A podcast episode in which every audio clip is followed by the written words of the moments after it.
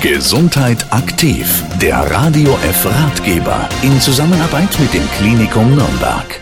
In unserer heutigen Ausgabe von Gesundheit aktiv geht es um eine Patientenveranstaltung des Klinikums Nürnberg und zwar im Marmorsaal des Gewerbemuseums am 29. Juli.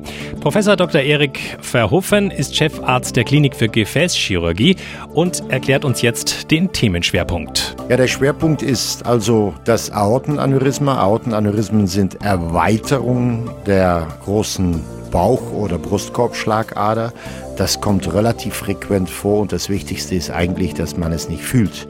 Es wächst langsam und bei einem bestimmten Diameter erhöht sich dann das Risiko auf Platzen, auf Ruptur, wie wir das medizinisch nennen. Laut Professor Erik Verhoeven gibt es einen ganz besonderen Anlass für die Patientenveranstaltung am 29. Juli. Der Anlass ist ein bisschen, dass wir unsere tausendste komplizierte Operation an komplexen Aortenaneurysmen gemacht haben.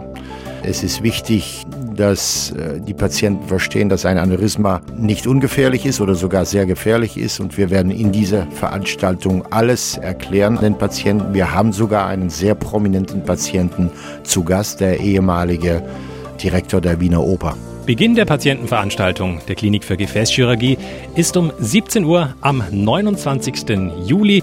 Sie findet im Marmorsaal des Gewerbemuseums statt.